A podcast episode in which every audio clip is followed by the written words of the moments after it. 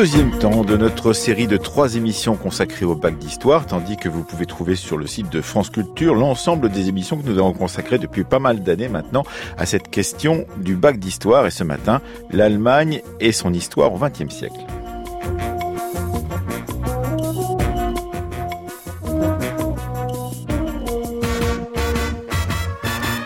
Hier, nous avons évoqué le thème Les États-Unis et le monde à partir d'un documentaire de Catherine Decopé et Thomas Duterre qui a commenté la photo de Dorothy Lynch, euh, Migrant Mothers, prise pendant la grande crise des 30. Demain, nous commenterons la photo de 1961 Ici, on noie les Algériens et présenterons le chapitre Mémoire de la guerre d'Algérie. Aujourd'hui, nous débuterons cette émission par le documentaire de Catherine Decopé et Thomas Duterre, documentaire de 20 minutes autour de la photo représentant Willy Brandt à genoux devant le mémorial aux victimes du ghetto de Varsovie en 1970. Puis à 9h30, Rémi Pavin, professeur d'histoire au lycée Louise Michel de Bobigny et auteur d'une histoire du bonheur en France depuis 1945, paru en 2013 chez Robert Laffont, nous donnera son plan sur le thème socialisme et syndicalisme en Allemagne depuis 1875.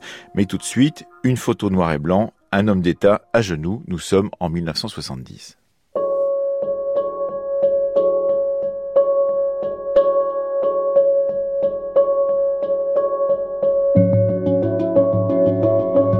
Ankunft in Warschau. Varsovie. Pour la première fois, un chancelier allemand se déplace en Pologne. 25 ans après la guerre, il s'agit de sceller la réconciliation, de détendre le conflit qui oppose les deux blocs sur deux points, le renoncement à toute violence et la reconnaissance des frontières. Le traité germano-polonais ouvre un nouveau chapitre dans les relations diplomatiques.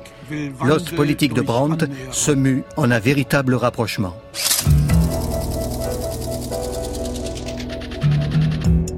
Willy Brandt à genoux à Varsovie le 7 décembre 1970. Photo de Sven Simon, publiée par l'hebdomadaire Der Spiegel. Nous voyons un homme à genoux, en par-dessus, devant une gerbe de fleurs et avec des gens tout autour assez éloignés et qui photographient et qui ont l'air très surpris par cette situation. Alors cette photo a été prise le 7 décembre 1970 un jour, il faisait très très froid. On est à Varsovie. On, sent presque le froid dans cette euh, photo. Hélène Millard de la Croix. Willy Brandt se trouve à Varsovie parce qu'il signe le traité germano-polonais de normalisation des relations entre la République fédérale d'Allemagne et la Pologne après de longues années extrêmement froides et de non-relations et de non-contact entre l'Allemagne fédérale qui est considérée comme capitaliste et héritière du nazisme, et la République populaire de Pologne.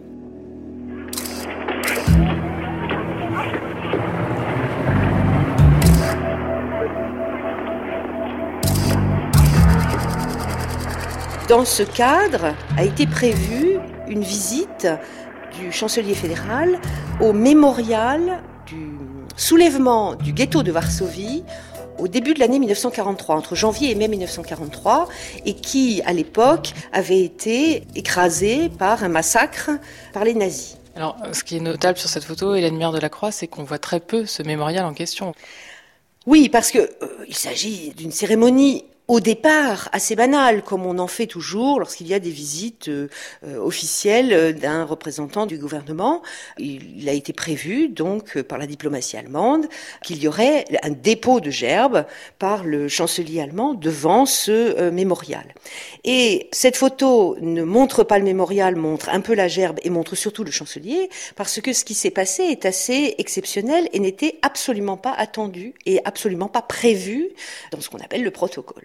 Le chancelier s'est avancé dans un, silence, euh, comme on le fait, et qui sied à ce genre de cérémonie. Il a déposé la gerbe. Il est suivi par son ministre des Affaires étrangères, et puis il a rangé un petit peu euh, le ruban aux couleurs euh, de l'Allemagne fédérale, sur lequel était écrit le chancelier de l'Allemagne fédérale, c'est-à-dire que donc cette gerbe était posée en son nom, au nom de son pays. Et puis, qu'est-ce qu'on fait quand on a déposé une gerbe? On, s'arrête un instant. Et Willy Brandt est resté debout un instant, et puis il est tombé à genoux. Et il est resté avec son par-dessus noir, à genoux devant cette gerbe de fleurs, perdu dans ses pensées, les mains croisées devant lui, sans rien dire. Et tout le monde, extrêmement surpris par ce geste, s'est tu. Et il y a quand on voit le film de cette scène, un silence absolument assourdissant. On entend juste les photographes qui font des, photos très très vite, et puis euh, quelques gens qui murmurent, et ça dure. C'est une photo qui a immobilisé quelque chose qui dans la réalité a duré en effet. Et le chancelier s'est relevé, a fait demi-tour et est reparti, et la cérémonie était terminée.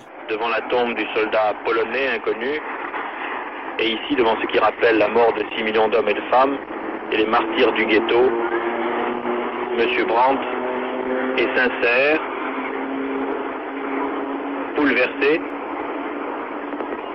Le chef du gouvernement ouest-allemand ne veut pas oublier les leçons de l'histoire.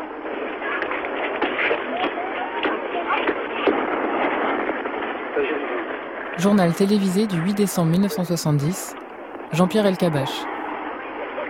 C'est pourquoi M. Brandt a touché aujourd'hui les Polonais qui ne pourront pas parler de lui comme avant. Il restera de cette journée une date, la fin de l'affrontement le plus grave que la dernière guerre ait laissé. Des deux côtés, on voit s'ouvrir, comme l'avait noté M. Chabandelmas la semaine dernière ici, des perspectives nouvelles favorables à la détente et à la coopération entre l'Est et l'Ouest, et à plus forte raison si quelque chose bouge bientôt aussi à Berlin. Comment a été compris à l'époque, Hélène Mère de la Croix, le geste de Willy Brandt Tout le monde a à peu près compris, tous les humains comprennent qu'il s'agit là d'un geste individuel d'une personne qui n'agit pas seulement en son propre nom, mais aussi au nom de son pays. Et c'est un geste qui semble manifester un moment de concentration et de demande de pardon. Il a dit J'ai fait ce que les hommes font quand les mots manquent. Il a eu cette espèce d'intuition que la gravité du lieu, le caractère dramatique de ce qui s'était passé et la signification historique qu'avait eu le nazisme et la dimension donc de génocide non seulement de la Shoah, mais aussi des massacres de cette nature du soulèvement des Juifs du ghetto de Varsovie, que cette gravité exigeait quelque chose de vrai et d'incontestable.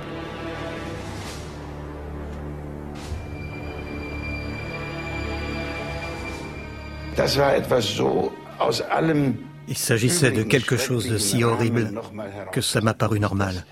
Äh, J'ai pensé que je ne pouvais pas faire autre chose que de faire un geste comme un homme qui n'a jamais pris part à la sauvagerie d'Hitler. Je demande pardon pour mon peuple. Et je prie aussi qu'on puisse nous pardonner.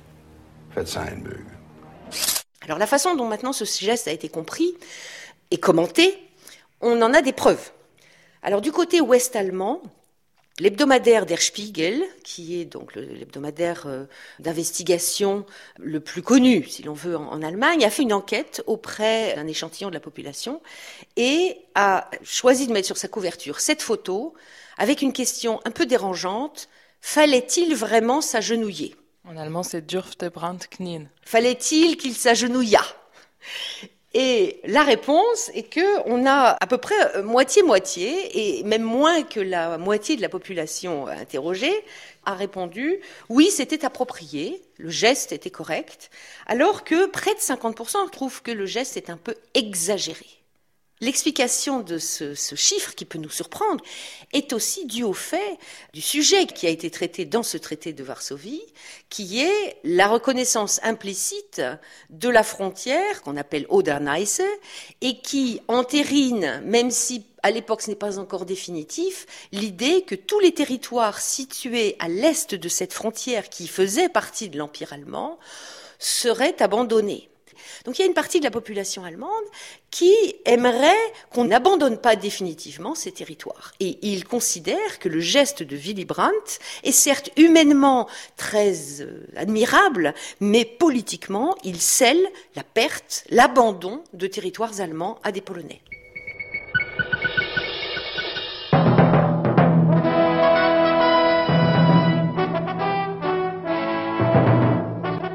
Journal télévisé du 7 décembre 1970. Bernard Volcker. Mesdames, Mesdemoiselles, Messieurs, bonjour. À midi précise, c'est une page de l'histoire européenne qui a été tournée. Le chef du gouvernement de la République fédérale allemande, le chancelier Brandt, et le chef du gouvernement polonais ont signé un traité qui normalise les relations entre les deux pays. Par ce traité, Bonn reconnaît, 25 ans après la fin de la Deuxième Guerre mondiale, la frontière occidentale de la Pologne. Bientôt, les deux pays échangeront des ambassadeurs. Bientôt, les Allemands qui vivent encore en Pologne pourront rejoindre leurs familles en Allemagne de l'Ouest. Les Polonais attachent une grande importance à l'événement d'aujourd'hui. C'est maintenant seulement que la guerre est terminée, estime-t-il. Ce qui est intéressant, c'est la réaction en Pologne. Il faut se rappeler donc que la Pologne est alors sous un régime communiste et cette photo, c'est simple, elle n'a pas été diffusée. Elle n'a pas été diffusée dans les médias. Parce que si cette photo avait été diffusée dans les médias, ça voulait dire que le gouvernement polonais acceptait une image un peu positive de cette Allemagne fédérale qui, ne l'oublions pas, à l'époque est considérée comme l'ennemi capitaliste, donc impérialiste, donc successeur des nazis. Or là, il y a rupture dans le symbole. Donc cette image n'a pas été diffusée, elle a quand même été diffusée sous le manteau parce que dans les régimes communistes, on, avait une façon quand même de communiquer. Individuellement, on ne sait pas comment les gens ont réagi, ils ont compris le geste, surtout c'est un geste qui peut être aussi considéré comme chrétien. Ce sont les chrétiens qui s'agenouillent pour demander pardon. Mais il y a eu aussi des protestations parce que le mémorial devant lequel euh, Willy Brandt s'est agenouillé était celui du soulèvement des, juifs du ghetto de Varsovie et non pas euh, du soulèvement de polonais alors qu'il y avait eu énormément de victimes polonaises. Donc on est presque dans la lutte des victimes.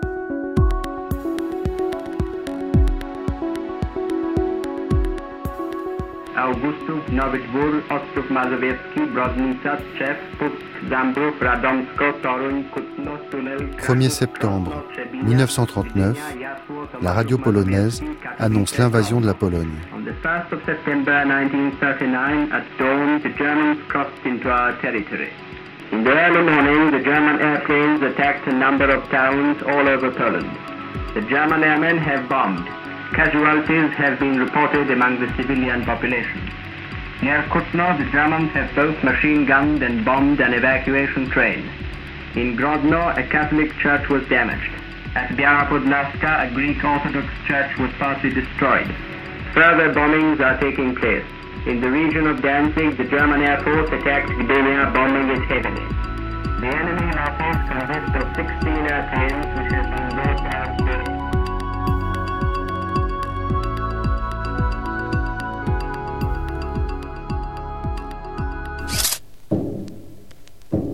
Cette photo a pu être d'autant plus impressionnante que nous avons là, donc dans sa fonction officielle, un homme qui prend et qui assume la culpabilité.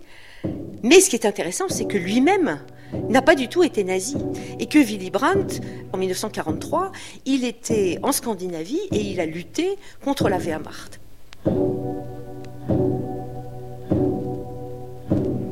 Sarah Gorby, berceuse tragique, du ghetto de Varsovie.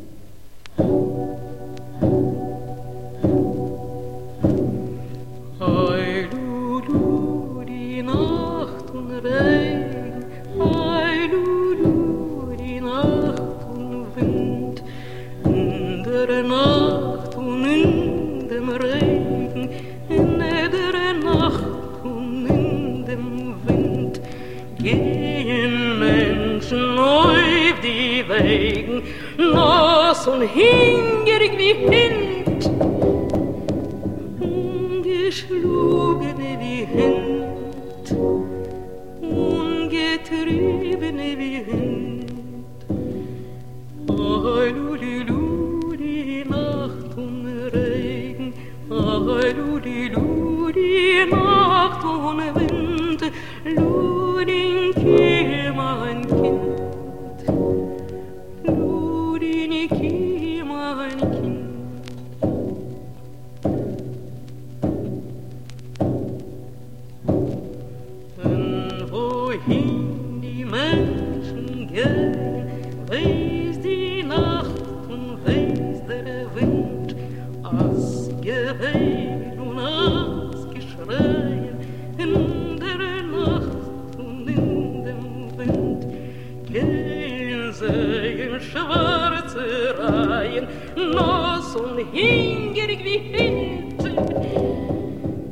Brandt est dans sa propre vie un petit peu le reflet de ce qu'a pu être le mouvement ouvrier et la social-démocratie allemande au XXe siècle.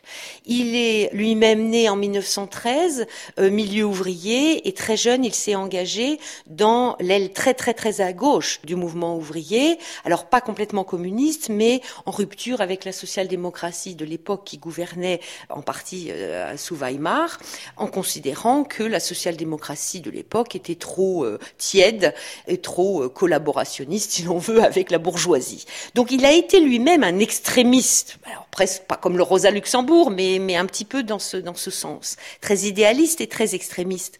Et il est euh, comme on l'a dit, euh, parti en exil en Norvège, puis en Suède, pour fuir le nazisme, parce que ses activités, euh, y compris clandestines, de socialistes, euh, en faisaient une, une cible pour les, les, nazis.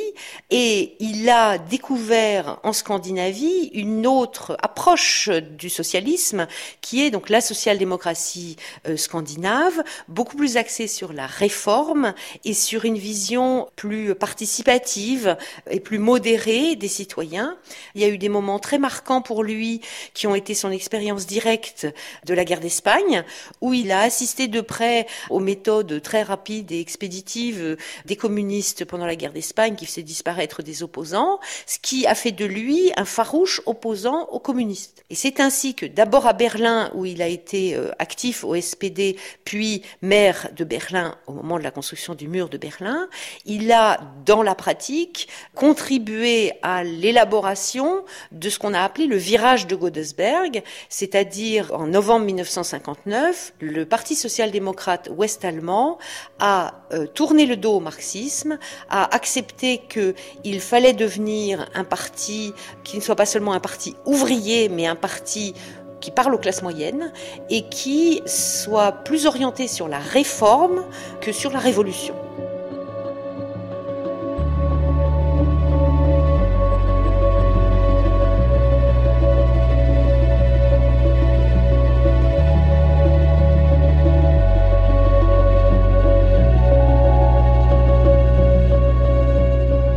Par ce geste contribué à réhabiliter l'image de l'Allemagne et à faire accepter jusqu'à aujourd'hui que euh, l'Allemagne est assez exemplaire dans ce travail qui a été fait de ne pas euh, nier le passé, mais de contraire de le reconnaître, de le nommer, d'en prendre la charge et d'en faire une partie de sa culture politique que l'on retrouve jusque dans euh, une approche euh, très pacifique de résolution des conflits, de recherche de compromis, si ce n'est de consensus, tant en politique intérieure que dans les relations internationales.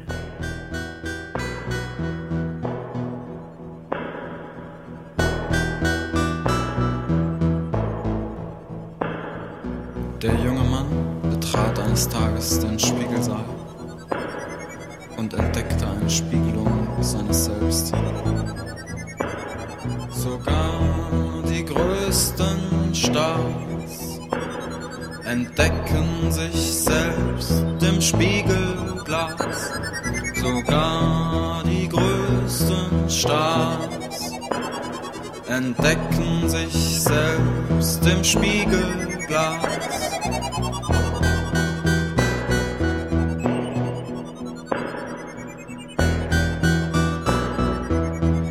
Voilà donc pour ce documentaire qui ouvre pendant ces trois émissions consacrées à la préparation du baccalauréat d'histoire, qui ouvre notre euh, émission, un documentaire signé Catherine de Copé et Thomas Duterre. Un grand remerciement à la professeure d'histoire et de civilisation de l'Allemagne contemporaine à Sorbonne Université qui est Hélène Miard de la Croix. Et si vous voulez en savoir plus sur ce personnage euh, très important de l'Allemagne du XXe siècle qu'était Willy Brandt, eh bien, elle est l'auteur d'une biographie de Willy parue en 2013 chez Fayard.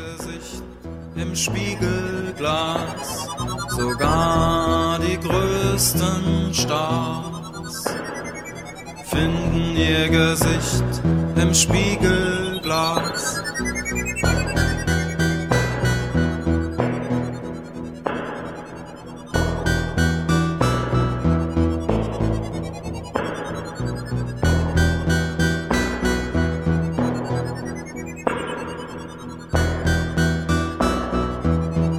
Vous écoutez France Culture La fabrique de l'histoire, Emmanuel Laurentin. Une fabrique de l'histoire consacrée donc euh, comme beaucoup d'autres émissions de France Culture. Cette semaine et la semaine dernière, d'ailleurs, vous pouvez les retrouver sur le site de franceculture.fr à la préparation du baccalauréat.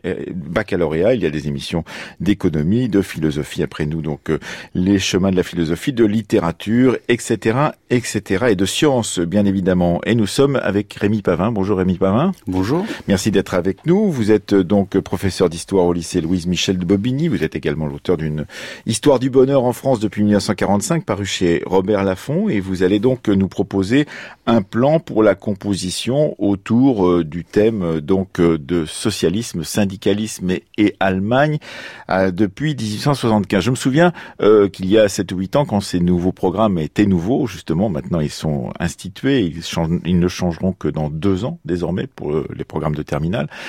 donc quand ces programmes étaient nouveaux, les professeurs nous ont sauté dessus à la fabrique de l'histoire il faut faire une série d'émissions ou une émission sur socialisme, syndicalisme et Allemagne depuis 1875 parce que c'est un sujet tellement pointu que nous n'avons jamais abordé cela en classe euh, à quelque moment que, que ce soit. Maintenant, on est rodé. Ça fait 7 ou 8 ans que ça se fait. Bah, les choses sont balisées, effectivement. Hein. Mais c'est vrai que quand c'est sorti, c'était un petit peu exotique.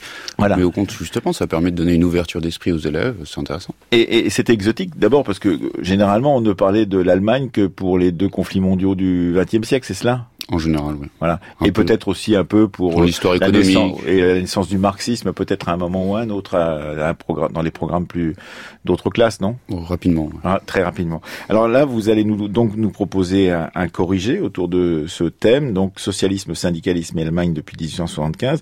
Il faut dire que euh, ce sujet tombe parfois euh, unique, donc on, a une composition à faire euh, sur l'ensemble de ce sujet, que d'autres fois il est proposé en morceaux. C'est vrai, c'est un ce qu'on appelle un gros chapitre qui peut effectivement donner lieu à trois dissertations, soit l'ensemble de la période chronologique, donc depuis 1875, euh, socialisme, communisme et syndicalisme en Allemagne, soit euh, une période de 1875 à 1945, donc pareil, socialisme, communisme et syndicalisme en Allemagne, soit la période plus récente, donc socialisme, communisme et syndicalisme depuis 1945.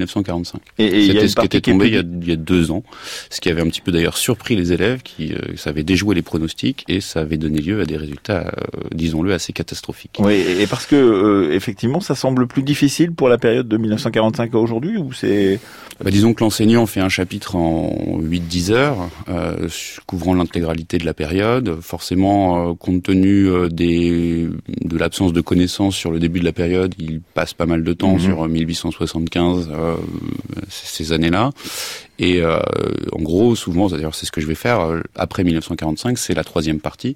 Du coup, ça voulait dire, ça demande de demander aux élèves d'être capables de constituer une dissertation ne prendre intégrale juste sur une partie. Donc, il faut des connaissances assez solides. Alors voilà. Alors, vous allez, vous nous dites tout de suite le plan que vous avez choisi euh, pour cette dissertation. J'ai choisi, je crois, un plan chronologique, difficile d'y échapper avec des telles césures. Voilà. Et vous commencez. Allons, allons-y. L'introduction. Je commencerai par l'introduction. c'est toujours, c'est toujours élégant de, de commencer par une citation et celle-là est un peu euh, célébrissime. Alors, mais je trouve que c'est quand même pas mal de, l'utiliser. Donc, je commencerai comme suit. Je commencerai par prolétaires de tous les pays, unissez-vous, affirmait Karl Marx et euh, Engels dans le manifeste du Parti communiste de 1848. Et cet appel à l'union des travailleurs peut sembler prophétique tant leur division pèse lourd sur le destin de l'Allemagne au XXe siècle, je crois qu'on peut le dire tout de suite. Ce chapitre nous invite à nous pencher sur ce pays tardivement unifié, 1871, donc mhm. on le prend quand il vient d'être unifié, tardivement industrialisé, mais qui connaît un développement très rapide. C'est un empire autoritaire dirigé par Otto von Bismarck, où se développe un puissant mouvement ouvrier. C'est ça, euh, le mouvement ouvrier, qui va nous intéresser. Ce mouvement ouvrier, il prend deux directions. La lutte syndicale dans les entreprises vise à améliorer les conditions de travail et de rémunération. La lutte politique, elle, entend aussi améliorer la vie des travailleurs, mais par le biais législatif. À ce titre, l'année 1875 marque une inflexion avec la naissance du Parti socialiste ouvrier, le SAP. Alors, ce sont des sigles qui ont une signification allemande, on n'exige pas la signification des sigles pour les élèves, mhm. au congrès donc de Gotha. Rapidement, le mouvement ouvrier devient l'un des plus puissants d'Europe, Dès lors, il convient de se poser la question suivante, qui sera notre problématique, c'est la problématique proposée euh, euh par Eduscol notamment. Comment le mouvement ouvrier en Allemagne s'est-il organisé et quel fut son rôle depuis 1875 Est-ce qu'on évoque euh, ce qu'on appelle euh, euh, le régime bismarckien dans une copie comme celle-ci? C'est-à-dire, effectivement, ça n'est pas le, le, socialiste, ça n'est pas le communiste, ça n'est pas la, ça n'est pas le, donc le syndicalisme, mais c'est le régime qui est en, en place. Est-ce qu'on a à dire quelque chose, sur, par exemple, sur les lois, sur les lois bismarckiennes, sur la, sur les lois, sur les travailleurs, sur les, les lois qui sont un petit peu, puisque Bismarck, on va commencer assez rapidement là-dessus, euh, interdit les socialistes et puis en même temps prend des mesures sociales pour essayer, dans une logique un peu de la carotte et du bâton.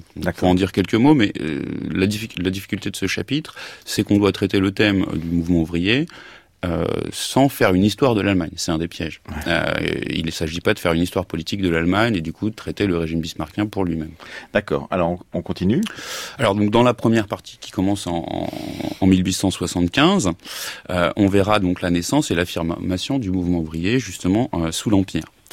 On s'intéressera aux principales caractéristiques du parti né dans l'opposition, aux tensions internes entre réformistes et révolutionnaires, et on soulignera ses premiers succès.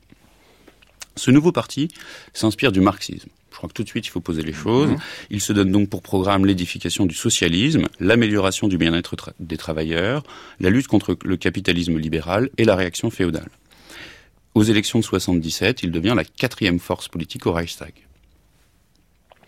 Bismarck, euh, pour l'entraver, décide du coup de son interdiction en 1878, mais ces lois antisocialistes, en fait, sont des échecs. Le mouvement ouvrier se renforce dans la clandestinité, la démission de Bismarck en 1890 conduit à l'abrogation des lois antisocialistes. L'année suivante, le SPD est créé au congrès d'Erfurt, donc en 1891. Ça, c'est évidemment un jalon très important de l'histoire. Hein. Il faut faire un sort à cette création du SPD, puisque aujourd'hui encore, le SPD euh, existe, toujours. Alors, on a vu récemment, il y a deux jours, qu'il avait connaissait quelques déboires électoraux, mais ça reste un parti très important en Allemagne. Euh, en 1891, ses membres affirment leur marxisme dans le premier programme, qui évoque la lutte des classes et la transformation de la propriété privée. Il faut donc euh, définir ce qu'est le marxisme dans, dans, dans cette euh, composition. Alors définir ce qu'est le marxisme en quelques mots. En je pense qu'il faut parler de la lutte des classes, il faut parler de la référence à Marx, c'est évidemment très important. Toutefois, euh, même si l'affirmation est marxiste, dès le départ, le parti est divisé. Tous s'accordent à peu près sur l'objectif final, en gros un monde où les inégalités seront réduites, où les mhm. travailleurs recevront selon euh, ce dont ils ont besoin. En revanche, il n'y a pas de consensus sur les moyens. Au sein du SPD s'opposent deux courants, les réformistes et les révolutionnaires. Je pense que dans cette seconde sous-partie, il faut parler de cette, opposition mhm. qui court tout au long de la période et qui est un petit peu fondatrice. Donc les premiers, les réformistes, ont pour chef de file Bernstein, ils espèrent beaucoup des réformes, comme leur nom l'indique, c'est-à-dire de l'amélioration progressive des conditions de vie, par des lois sociales, par des améliorations salariales, par la cogestion. Cela forme l'aile droite du SPD. Mhm. À l'aile gauche, d'autres, emmenés notamment par Rosa Luxembourg ou Karl Liebknecht, dont on reparlera, estiment au contraire que ces améliorations, en fait, sont annulées par les manœuvres de la bourgeoisie. J'en prendrai un exemple très simple. Quand il y a une augmentation des salaires, on peut se dire, le bien-être des travailleurs, leur pouvoir d'achat s'améliore. Mais, en réaction, les euh, propriétaires euh, de l'appareil euh, capitaliste risquent d'augmenter les prix. Mhm. Et du coup, finalement, le pouvoir d'achat n'augmente pas. Et donc, ce qui donne un argument à ces révolutionnaires, pour dire qu'il faut passer à un autre mode d'action. Tout à fait. La seule solution, c'est la révolution, si on peut dire ça, pour eux. C'est-à-dire, qu'est-ce que c'est concrètement? Ça veut dire la prise de pouvoir politique, le changement de système et l'abolition de la propriété privée. Euh, juste une question, est-ce que pour une génération comme la mienne euh, qui a grandi euh, dans l'ombre de la Seconde Guerre mondiale, c'est simple la question du socialisme, du communisme comme système politique et ça a forgé des imaginaires politiques qui sont encore qui étaient présents dans ma génération, ils, ce sont des imaginaires qui sont peut-être moins présents dans les, les imaginaires des, des, élèves, dans les têtes des élèves aujourd'hui. Qu'en est-il justement de cette euh, compréhension de ce qu'étaient justement ces conflits entre socialistes et syndicalistes C'est facile à faire passer dans les classes bah, Disons que par rapport aux années 70, euh, effectivement, les choses passent euh, de manière plus difficile. Hein. Dans les années 60-70, au moment où le PCF était très puissant, disons que dans les cours de récré, dans les classes, on, on, pouvait discuter. C'était des notions qui étaient déjà passées. Aujourd'hui, il y a tout un travail d'acculturation à ces notions euh, qui euh, sont moins vives. Entre socialisme et communisme en particulier.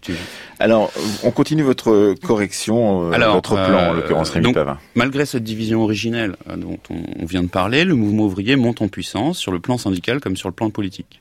Mhm. En 1912, des élections sont organisées en Allemagne et le SPD obtient 35% des suffrages exprimés. Il s'impose comme le premier parti dans le pays et il, obtient notamment d'excellents scores dans les grandes villes protestantes, avec par exemple 62% à Hambourg, 75% à Berlin. Donc on voit, euh, c'est dans ces villes industrialisées qu'il obtient les meilleurs scores. Parallèlement, les syndicats connaissent également une très forte croissance.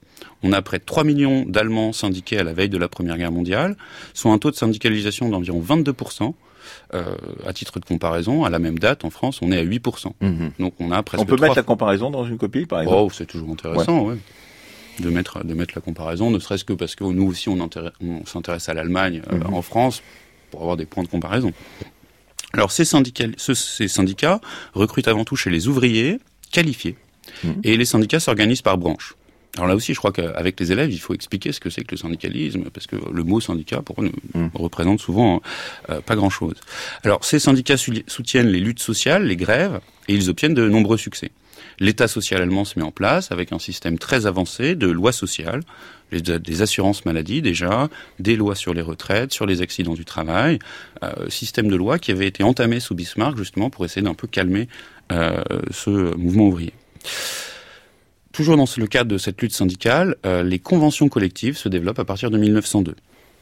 Alors, à propos justement de la répartition, je pense qu'à ce moment-là, il faut dire un petit mot de la répartition euh, des rôles entre les syndicats et le parti. Euh, répartition qui se réalise assez sereinement en Allemagne, contrairement à la France ou en Angleterre. En Allemagne, chacun y a une égale importance dans la lutte pour l'émancipation du prolétariat. Le syndicat si on schématise un petit peu, gère le quotidien des affaires sociales, mhm. quand le parti se charge, lui, de la gestion du pays. Mhm. La relation est donc assez équilibrée. Donc là, on arrive à la fin de la première partie. Mhm. C'est le moment donc, de la première partie, 1875-1914. 1914. Donc, le mouvement ouvrier est apparu à la faveur de l'industrialisation. Il s'est rapidement développé entre légalité et clandestinité. Il a obtenu ses premiers succès, mais connaît des divisions internes. La Première Guerre mondiale les fait apparaître au grand jour.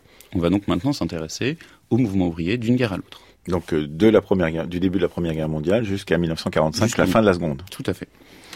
En plus, maintenant, ça correspond assez à l'historiographie contemporaine qui analyse euh, les deux guerres euh, de manière reliée en montrant le poids de la première sur la seconde. Mhm.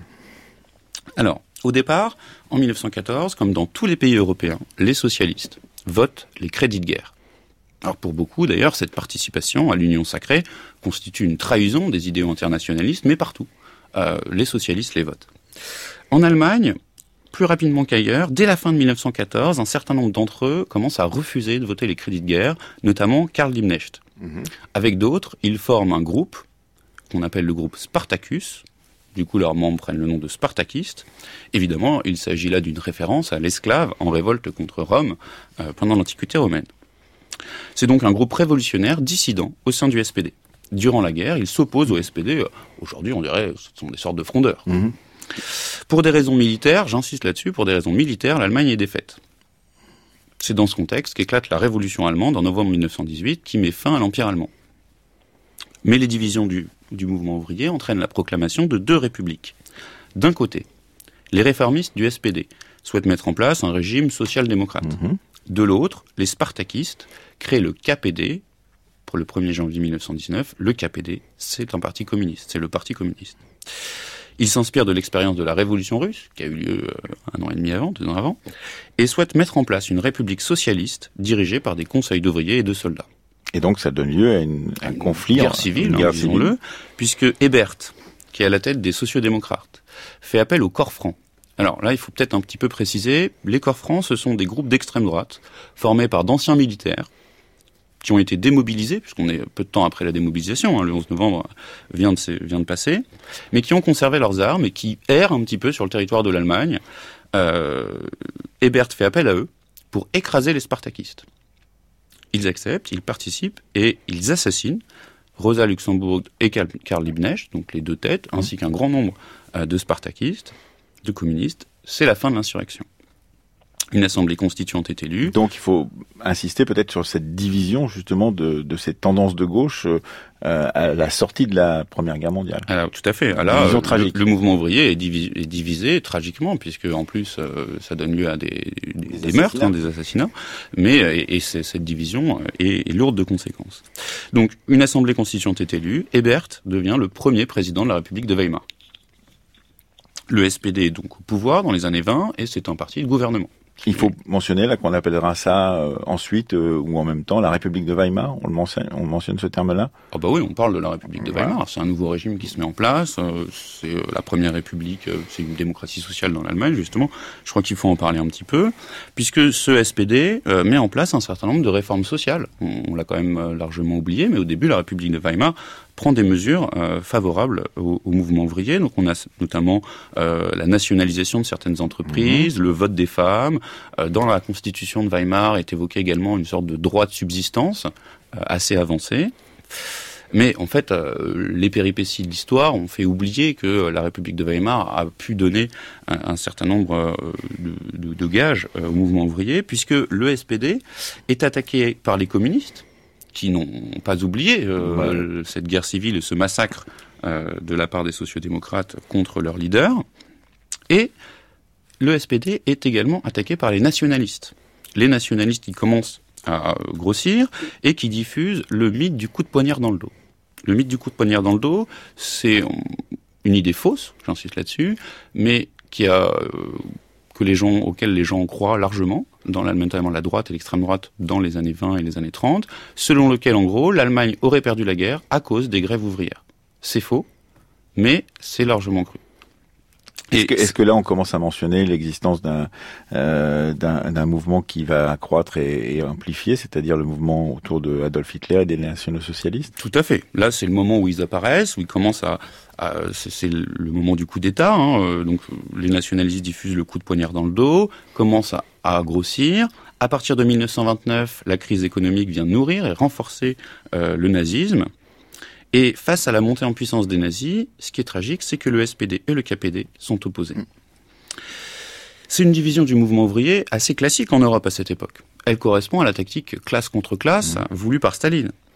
Elle est particulièrement vive en Allemagne à cause des souvenirs de la Révolution, et ses conséquences sont particulièrement tragiques là. Donc le, les nazis prennent le pouvoir Parce en 1933. Les deux partis, mais ce qui ça, là je crois qu'il faut s'arrêter sur le moment de l'élection de novembre 32, parce qu'en fait cette, cette division et ces attaques entre le SPD et le KPD, euh, par voie de presse dans la rue, ouvrent un boulevard aux nazis. En 32, les nazis sont encore minoritaires. Ils mmh. obtiennent 33%. Alors c'est le premier parti, mais ils ont 33% des suffrages. Le SPD a 20%, le KPD 17%. Soit 37% à eux deux, mais ils refusent de, de s'allier. Hindenburg nomme Hitler chancelier le 30 janvier 33 et il n'y a pas de soulèvement ouvrier massif, contrairement à ce que croyait le KPD. Hitler saisit le prétexte de l'incendie du Reichstag en février, qu'il attribue à un complot communiste, pour interdire le KPD. Il obtient les pleins pouvoirs en mars 33, dissout les syndicats, interdit tous les autres partis en juillet.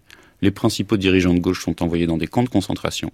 Débute une ère d'exil, de répression, pour quelques militants de résistants jusqu'en 1945. La répression anéantit le mouvement ouvrier.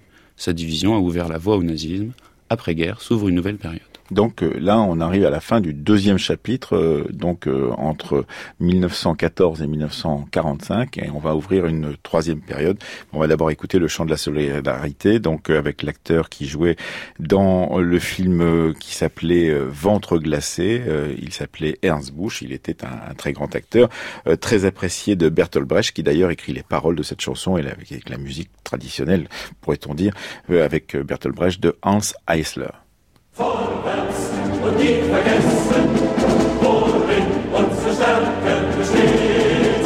Ein Hunger und kein Essen, vorwärts, nicht vergessen, die Solidarität. Auf ihr Völker dieser Erde, einigt euch in diesem Sinn, dass sie jetzt die eure werde und die große Nährerin. Vorwärts und nie vergessen, worin unsere Stärke besteht. Ein Hunger und kein Essen, vorwärts, nicht vergessen, die Solidarität. Schwarzer weißer, brauner, gelber, endet ihre Schlechtereien. Reden erst die Völker selber, werden sie schnell einig sein. Vorwärts und nicht vergessen, worin unsere Stärke besteht. Beim Hunger und Vergessen, vorwärts nicht vergessen, die Solidarität. Wollen wir es schnell erreichen, brauchen wir noch dich und dich. Wer im Stich lässt seinesgleichen, lässt ja nur sich selbst im Stich. Vorwärts und nicht vergessen, unsere Un extrait du chant de la solidarité, bande-son euh, du film Ventre glacé qui fut un film ouvertement communiste en 1932 pendant la République de Weimar, coécrit par Bertolt Brecht, euh, réalisé par le bulgare Zlatan Dudov et donc avec une musique de Hans Eisler. Je rappelle que vous êtes euh, donc en train d'écouter La Fabrique de l'Histoire sur France Culture et que cette émission est consacrée comme les trois émissions de ce début de semaine à la préparation du baccalauréat d'histoire. Il y a beaucoup d'autres émissions de France Culture qui préparent dans leur domaine le baccalauréat d'histoire. Vous pouvez le trouver sur le site de franceculture.fr. Nous sommes avec Rémi Pavin, professeur d'histoire au lycée Louise Michel de Bobigny. Nous avons déjà eu l'introduction, la première partie, la seconde partie de sa composition, de sa dissertation sur socialisme, syndicalisme et communisme en Allemagne depuis 1875. Nous sommes en 1945 et vous ouvrez la troisième partie. Eh bien, en 1945, l'Allemagne est occupée par les Alliés. Donc, ils sont, euh, rappelons-le, euh, les soviétiques, les américains, les anglais, et puis euh, les français qui euh, ont réussi à se rattacher au train des vainqueurs euh, grâce à l'habileté diplomatique gaulienne. Alors, en 1947, débute la guerre froide. Et l'Allemagne est divisée en deux pays opposés en 1949. La RFA, République fédérale d'Allemagne, bloc de l'Ouest, et la RDA, République démocratique d'Allemagne, bloc de l'Est. Évidemment, le mouvement ouvrier ne prend pas le même visage dans les deux pays. Il convient donc de l'étudier successivement en RDA, en RFA. On peut faire l'inverse si on préfère, Mhm. avant euh, d'envisager ce qu'il devient après la réunification. Oui, parce que c'est un- une composition difficile, cette troisième partie, puisqu'il y a deux pays qui évoluent en parallèle. C'est ça. Et avec un socialisme, communisme et syndicalisme, évidemment, euh, très contrasté Différent. entre les deux. Alors, j'ai choisi de commencer par la RDA. Mhm. Euh, donc, dans la zone soviétique, dès 46, donc dès avant, avant même la création de la RDA, le SPD se joint au KPD pour former le SED, qui est donc un parti unique créé sur volonté de Moscou. Mhm. En RDA, pendant toute la période, on a deux dirigeants uniquement. Walter Ulbricht, de 1950 à 1971, puis Erich Honecker, de 1971 à 1989. Officiellement, la RDA, c'est une démocratie populaire qui porte au pouvoir les travailleurs et qui est censée faire advenir un monde égalitaire. Mhm. En réalité, il n'en est pas de même. Euh, on a un, régime dictatorial avec un parti unique euh, qui met, euh, qui réprime sévèrement la population en utilisant notamment une police politique, la Stasi. J'invite moi mes élèves à regarder par exemple la vie des autres, euh, que je trouve assez bien fait sur euh, la RDA de cette époque-là. Euh, dans, dans ce cadre, un syndicat unique est mis en place, le FDGB. Mais ce syndicat est moins là pour défendre les salariés que pour leur faire en fait accepter les décisions du régime, comme le montre l'épisode de la révolte ouvrière de 1953, euh, qui se solde par une intervention de l'armée et une sévère répression. La grève est d'ailleurs interdite à partir de 1961. Et face aux nombreux départs euh, d'Allemands de l'Est vers l'Ouest, euh, Khrouchtchev décide de la construction du mur la même année. Les organisations de masse, le SED, le FDGB, encadrent la société. L'appartenance à une organisation n'est pas obligatoire, mais elle conditionne l'accès à une large série de bénéfices sociaux. Donc, elle y est donc très fortement encouragée. Au sein de ces organisations, les individus sont exposés à la propagande du régime et leur comportement est surveillé, encadré. Les jeunes sont embrigadés dès l'école. Les citoyens ne sont pas dupes hein, et subissent la dictature en se réfugiant dans la sphère privée.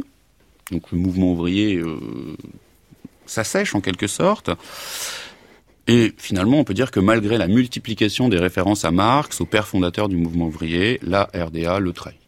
Et, donc il faut aussi mentionner, euh, là j'imagine que les auditeurs ne seront pas tous d'accord avec ce que vous venez de dire, parce qu'il y a des auditeurs qui pensent que justement ça n'était pas une trahison, cette euh, question de la RDA, mais il faut mentionner l'idée que ce pays se pense comme euh, le pays de l'antifascisme par excellence, par exemple, est-ce qu'il faut le dire à un moment ou à un autre, Rémi Pavin, parce que ils construisent une sorte de légitimité en disant que c'est le pays qui a recueilli tous ceux qui avaient combattu le nazisme, l'antinazisme par excellence ou pas?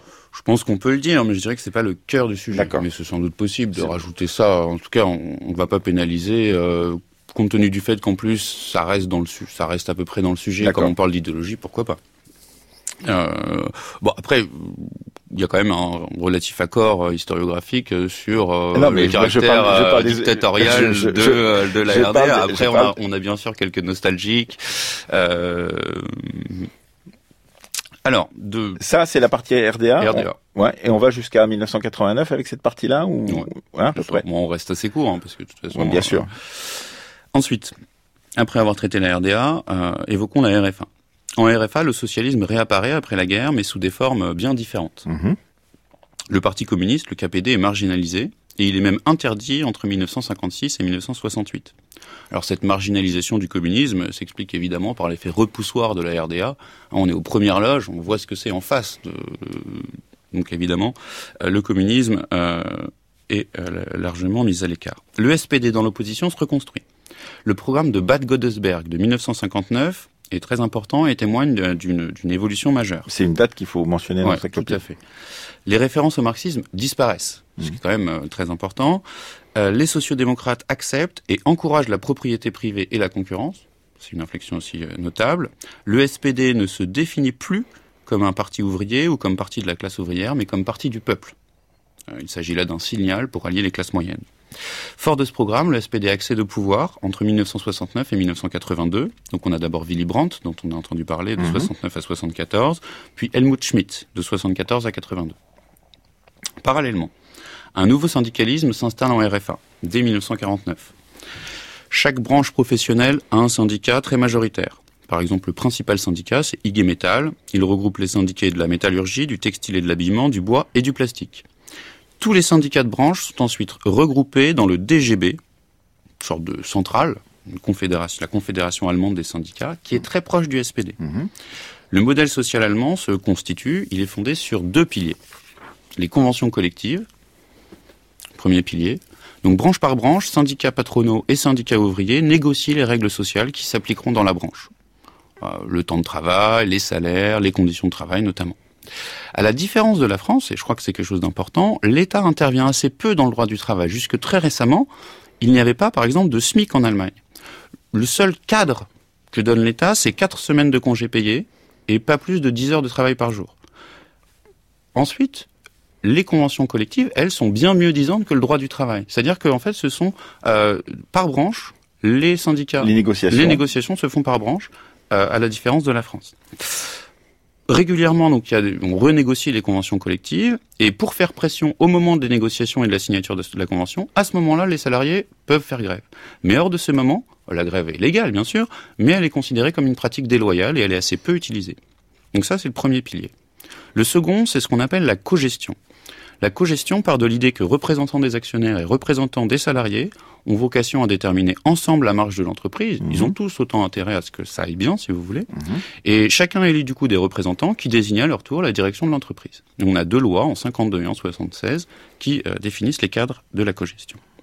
Ce modèle social permet une amélioration des conditions de vie des travailleurs qui profitent euh, du miracle économique allemand. Parallèlement, se développe dans les années 70 au sein de la jeunesse une opposition d'extrême gauche révolutionnaire. Donc il faut la mentionner. Il faut la mentionner puisque euh, c'est un peu les, les révolutionnaires qui mm. avaient un, peu disparu mais qui réapparaissent dans les années 70. On a la fraction armée rouge qu'on appelle plus communément la bande Bader, qui fait de l'action violente, qui est durement réprimée, mais qui finalement influence assez peu le mouvement ouvrier. Ça, c'est donc la troisième partie, peut-on dire la RFA. Voilà. Et enfin, la dernière sous-partie évoquera la réunification. Donc depuis 89, c'est la chute du mur, réunification de l'Allemagne euh, mhm. officielle en 90, le SED disparaît, domine d'abord la CDU jusqu'en 98, la CDU, le monde, le, et puis le SPD arrive au pouvoir porté par euh, Gerhard Schröder. Il est allié aux écologistes, et là, le SPD met en place une politique libérale très éloignée des idéaux socialistes. Il lance une vaste réforme nommée Agenda 2010, qu'on a appelée loi Hartz, parce que le PDG de Volkswagen, Peter Hartz, avait beaucoup utilisé, beaucoup influencé la loi. Et cette réforme réduit la protection sociale, elle flexibilise le marché du travail, elle prévoit en cas de forte commande une augmentation de la durée de travail sans contrepartie salariale, ou au contraire en cas de baisse des commandes, la mise en place de temps partiel avec de fortes diminutions du salaire, elle modifie euh, les allocations chômage, elle euh, recule l'âge de la retraite, 45 ans de cotisation pour avoir le top 1, bref, une réforme de flexibilisation du marché du travail qui d'un côté permet à l'Allemagne de connaître euh, une forte croissance, puisque aujourd'hui c'est la locomotive de l'Europe, en tout cas pendant les années 2000 et 2010, mais en même temps ces réformes ont conduit à l'apparition de travailleurs pauvres et ont suscité une protestation ouvrière et une scission au sein du SPD. Oscar Lafontaine, l'un des anciens dirigeants, fonde en 2007 Die Linke, la gauche. Et veut du coup essayer de reconstruire une gauche un peu plus euh, engagée euh, que le SPD. Mais cette tentative de reconstruction d'une gauche radicale n'obtient pas vraiment le succès escompté. Hein. Avant-hier, euh, Die Linke a fait à peine 5%, ce qui est quand même faible. Ainsi, la guerre froide et la réunification auront fortement marqué le socialisme, avec un fort rejet de l'idéal communiste, pourtant si présent avant-guerre dans le mouvement ouvrier allemand. On va vers la conclusion. On arrive à la conclusion. Donc organisé en parti, le SPD, et en syndicat, le mouvement ouvrier allemand a fortement fait progresser les conditions de vie des Allemands. Ces participants ont envisagé d'améliorer le quotidien des travailleurs, soit par la négociation et l'action parlementaire pour les réformistes, soit par la lutte sociale et la révolution pour les révolutionnaires. Cette division a pesé lourd sur le destin de l'Allemagne, tant dans l'entre-deux-guerres que dans l'après-guerre. En retour, le mouvement ouvrier a subi les péripéties de l'histoire allemande. Décapité sous le nazisme et instrumentalisé en RDA, il renaît aujourd'hui, mais son image est encore marquée par l'époque de la séparation des deux Allemagnes, si bien qu'il n'a pu s'opposer avec vigueur au tournant libéral engagé sous l'ère Schröder, et accéléré par Angela Merkel. Eh bien, merci. Vous avez tenu le temps, ce qui est parfait pour la radio, euh, Rémi Pavin. On a eu, grâce à vous, un, corrigé, donc euh, un plan pour euh, le thème, donc socialisme, communisme, syndicalisme et Allemagne depuis 1875 jusqu'à nos jours, qui est une des questions qui peut tomber à ce baccalauréat 2019. Merci d'avoir été aussi précis dans, dans ce corrigé. Merci. Merci à vous. Je rappelle que vous êtes professeur d'histoire au lycée Louise Michel de Bobigny, que vous avez écrit une histoire du bonheur en France depuis 1945 chez Robert Laffont en 2013. Links, links, links, links. Die Trommeln werden gerührt. Links, links, links, links. Die Arbeiterklasse. Wir fragen euch nicht nach Verband und Partei, seid ihr nur ehrlich im Kampf mit dabei? Gegen Unrecht und Reaktion. Wir sind durch die Not, durch den Hunger. Comme d'habitude, cette émission était préparée par Céline Leclerc et Marion Dupont. Morgane Danon était avec nous à la technique aujourd'hui et Thomas Duterre à la réalisation.